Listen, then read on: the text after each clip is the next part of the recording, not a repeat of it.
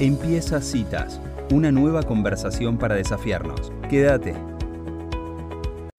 Muy bien, y llegó un momento muy esperado en Citas de Radio, porque tenemos la cita con vos y del otro lado está Séfora Bermúdez. Hola Séfora, Sofía te saluda. Hola, encantada de saludaros. Bueno, estamos siempre esperando este espacio para seguir hablando de la migraña, el dolor de cabeza, y hoy con un tema que nos intriga mucho, que es qué cambios produce la meditación en el cerebro. Eh, bueno, te invitamos a que nos cuentes un poco por qué traes este tema. Bueno, porque muchas personas se piensan que la meditación es algo de religiones, no algo religioso, algo esotérico y que muchas veces que es solo estar más tranquilo, cuando en realidad está súper demostradísimo. Incluso hay estudios de Harvard que demuestran que, que hay cambios en el cerebro, que tu cerebro físicamente puede cambiar. Así que me parecía un tema súper interesante para compartir con vosotras. Wow, qué increíble esto que decís que el cerebro efectivamente cambia. Bueno, somos toda oídos para escuchar a ver cómo es esto de la meditación. Pues os voy a contar estos, estos tres cambios que físicamente, literalmente el cerebro cambia y al final, para mantener ahí un poco la atención, os voy a compartir una historia de unos niños que gracias a poder meditar salvaron su vida, para que veáis lo importante que es aprender a meditar. ¿De acuerdo? De acuerdo. Muy bien, pues eh, estas tres características, estos tres cambios que puede haber en el cerebro son muy importantes y literalmente cambian, como os decía, físicamente eh, esto, este órgano nuestro. Y el primero es la, la, reducción del estrés y la ansiedad. Se ha visto que aumenta la actividad de la corteza prefrontal que tenemos en la frente, localizada en la frente, y esta actividad está asociada con la regulación de las emociones y la toma de decisiones conscientes. Es decir, que literalmente nuestro cerebro cambia para que estemos más tranquilos y más conectados con el encuentro de las soluciones. Y esto se consigue al modificar, pues eso, la actividad de, la corteza prefrontal. O sea, que nos hace ser más listos y más conscientes. Ahora, perdón la interrupción, ¿estos efectos son con meditación como una práctica constante? ¿O es mientras uno está meditando? No, no. Una vez que dejas de meditar, lo interesante de la práctica de la meditación es que estos beneficios siguen contigo. Tú dejas de meditar, dejas de estar ahí sentada en la posición del loto escuchando una música relajante y tienes un problema con tu jefe que no tiene mucha paciencia en el trabajo y vas a reaccionar tú de manera diferente aunque meditaste hace un par de días, ¿no? En la mañana. Así que estos efectos se mantienen y se amplifican en el tiempo. Bien, Así que la reducción del estrés y la ansiedad, al cambiar las conexiones de nuestra corteza prefrontal, sería el primer beneficio, que creo que es algo que todos en mayor o menor medida hemos llegado a estar estresados ansiedad, con ansiedad en, los tiempos que corren, ¿verdad? Vale. ¿Qué, ¿Qué otra cosa cambia en el cerebro? Pues mejora la atención y la concentración. O sea, esto es súper importante. No sé si sabíais que ahora que todo el mundo está viendo TikTok, Instagram, todo el día mirando redes sociales muy activas a veces, puede incluso bajar el coeficiente intelectual. Nos hacemos un poco más tontos de mirar cosas muy rápidas, ¿no? De estar siempre pensando de una cosa a otra. Y el hecho de meditar, pues nos hace ser más, más concentrados y poder mantener la atención y tener un mejor desarrollo de los pensamientos. Sí, sí, sí, sí. Hace poco vi justamente un video de unos niños durmiendo que eh, automáticamente como reflejo hacían con sus manos los movimientos como cuando uno usa una tablet o un celular, ¿no? Como que les oh. quedaba, o sea, en el momento del descanso mm. todavía estaba conectado el cerebro a esa actividad, ¿no? Como un actor reflejo. Y mm, hemos escuchado muchas notas que hacemos acá de educación que preocupa mucho, sobre todo en los niveles iniciales, cuando los chicos no pueden hacer contacto visual o están todo el tiempo pestañeando, justamente por esto, ¿no? Que tiene que ver con, bueno, no poder eh, mantener la, la, conexión y están, o sea, el la, la, forma de conectar pareciera que ahora son de microsegundos, ¿no? No poder mantener un tiempito más prolongado. Así que el meditar te permite luego pues poder comprender un libro, un texto, una información, ¿no? Mantener una conversación como la que estamos teniendo, pues esto lo permite el hecho de meditar, que no es poner la mente en blanco. Muchas personas se piensan que es poner la mente en blanco y simplemente es observar, ¿no? Y dirigir los pensamientos. Así que de momento tenemos la reducción del estrés y ansiedad, además gratis, sin pastillas, sin medicamentos, simplemente con un cojín y un poquito de silencio. También mejora la atención y la concentración.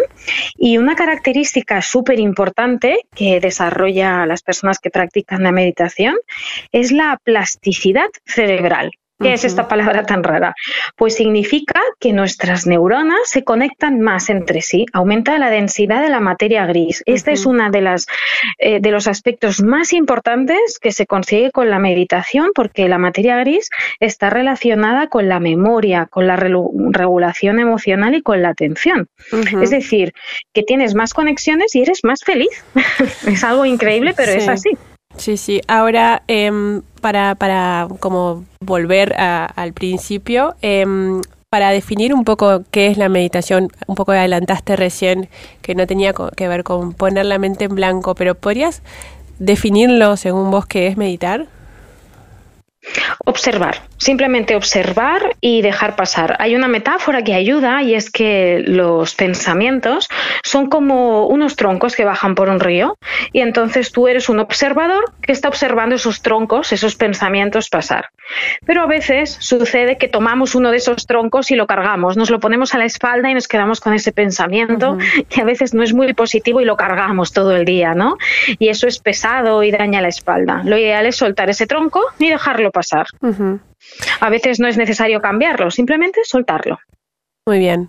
O sea, como en un lugar de observador, sin juzgar, ¿no? O sea, los pensamientos van apareciendo y van pasando y van pasando, sin, sin, ofrecer, sin ofrecer ninguna resistencia. Ese sería un poco el secreto. y esto de, del cojín que nombras, o sea, eh, hay una forma de meditar, esta que, que, que me imagino que estás describiendo, que es sentados en posición de loto. ¿Hay otras maneras de meditar? Por supuesto, a ver, la condición de sentarse en forma de loto no es necesaria y a veces hay personas que tienen alguna imposibilidad física.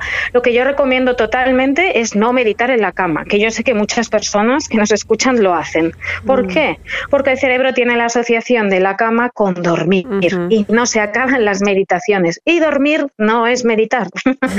Está genial relajarse, pero hay que hacer el trabajo y para eso lo mejor es estar sentada, estar descalza incluso para tener un poco de frío, ahora que por vuestra latitud estáis con un poquito de frío, o ventilar la habitación para que te puedas concentrar y conseguir estos beneficios. De hecho, la persona que dicen que es la más feliz de la Tierra es un monje que se llama Montesquieu, que él tiene una, un volumen de corteza gris muy desarrollado y eso lo ha conseguido gracias a la meditación.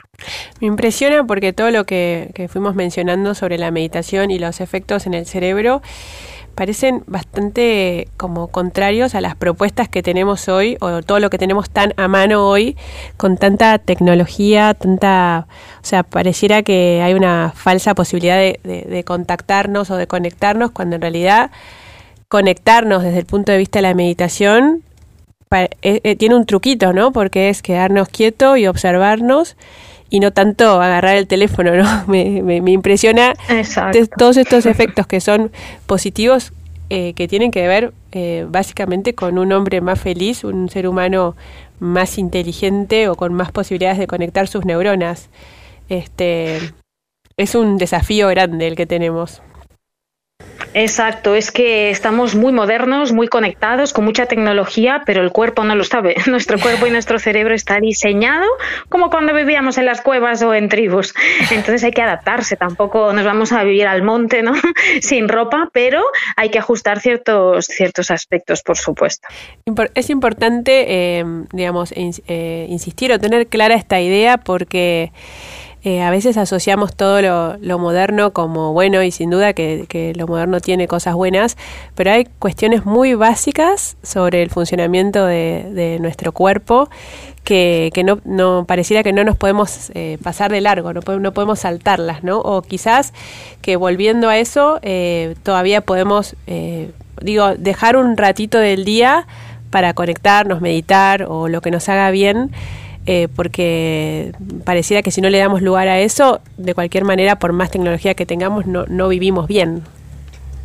Exacto. Estas semanas escuché una frase muy interesante que decía que cuando estamos sanos nos interesan muchas cosas, los móviles, mm. internet, las cosas del trabajo, pero cuando estamos enfermos solo nos interesa uno que es la salud. Entonces, qué bonita manera de invertir en tener salud, en algo que es lo más importante en realidad, ¿no?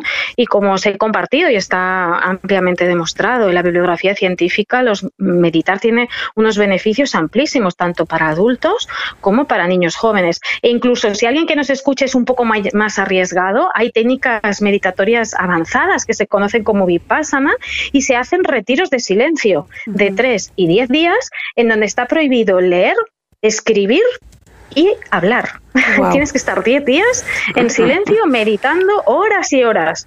Y es un reto increíble. Yo he hecho el de tres días y la verdad que se me hizo corto. Wow, qué, qué, qué bueno.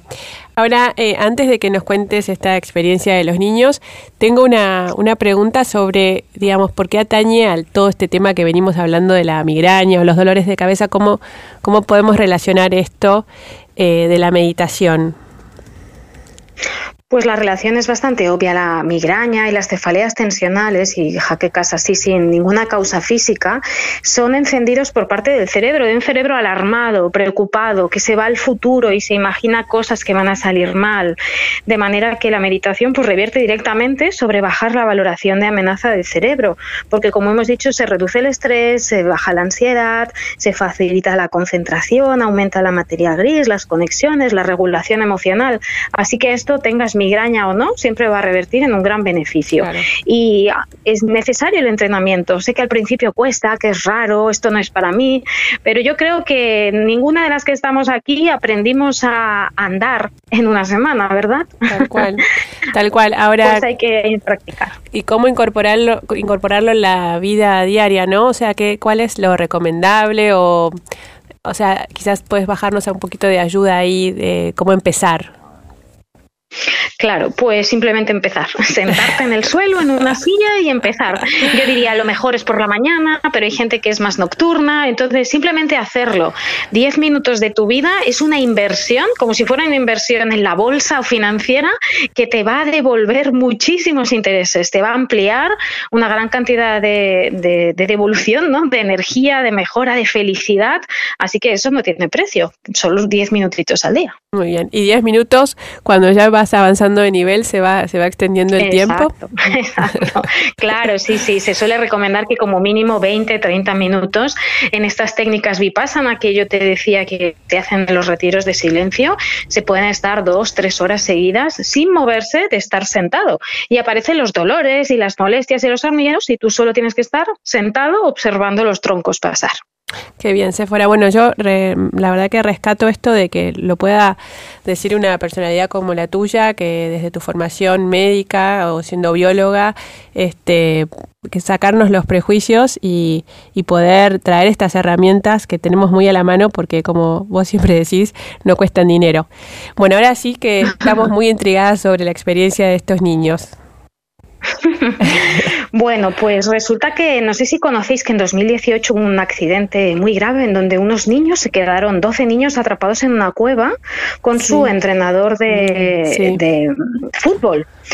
Ellos estaban en Tailandia y hubo una gran lluvia y mantuvo a los niños encerrados y no podían salir. Casi no había oxígeno, solo disponían del bocadillo de la excursión y estuvieron muchos días atrapados.